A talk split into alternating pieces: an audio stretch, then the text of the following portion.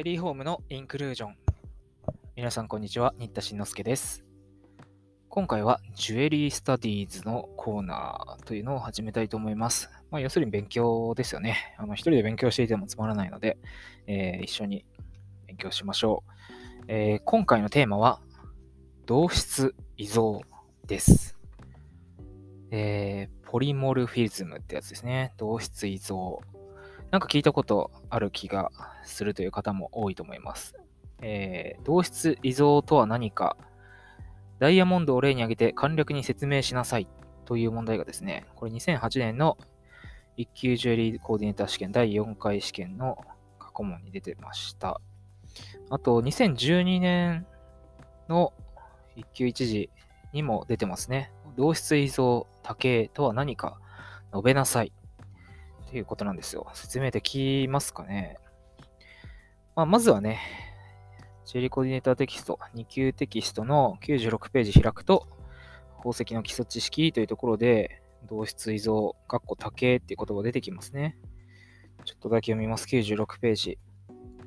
鉱物が結晶状態で産出するとき、それは一定の化学式で表すことができ、結晶構造を持っていることも学んだ。まあ、これ3級テキストで学んだってことですよね。鉱物は化学式が同じで、結晶構造も同じならば、同一の鉱物種ということができる。逆に化学式が同じでも結晶構造が異なれば、それは別の鉱物である。このような関係、つまり同一の化学式を持ち、結晶構造が異なるものを同質異像、多形、ポリモルフィズムと呼ぶ。ダイヤモンドとグラファイトがその典型的な例である。同一の鉱物種であっても宝石として用いられるとき、その見かけが異なるものに異なった宝石名が付けられることがあるということで、ルビー、サファイアの例とかって出てくるんで、えー、同質依存の説明、一言で言うと、同一の化学式を持ち、結晶構造が異なるもの。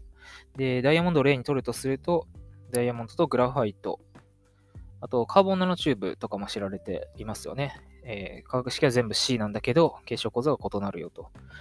えー、ちなみに他のものもあるのかなと思って、えー鹿山明宝石宝飾大辞典進呈3版を開いてみますと、489ページに同質異像について、えー、いくつか例も挙げられていましたので、ちょっと読んでみたいと思います。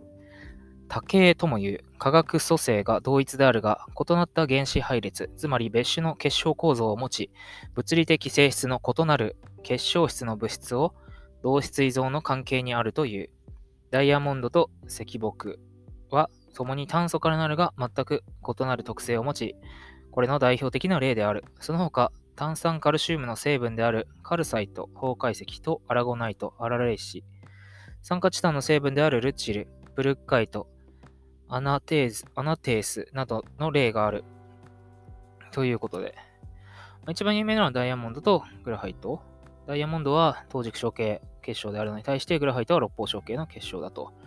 えー、それ以外に、えー、真珠の章とかでもね、よく真珠の話で出てくるアラゴナイトですよね、アラレイシ。これも CaCO3、炭酸カルシウムなんだけど、えー、カルサイト、崩壊石も、えー、CaCO3 と。カルサイトは六方小系で、アラゴナイトは斜方小系だそうです。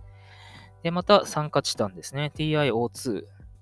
えー、正方小系になるとルチール、斜方小系になるとブルッカイト。で、まあ、これも正方小系なのか、アテナーズという3つの同質異像があるということなんですね。ポリモルフィズム、同質異像という言葉、えー、覚えましょう。それではまた次回お耳にかかります。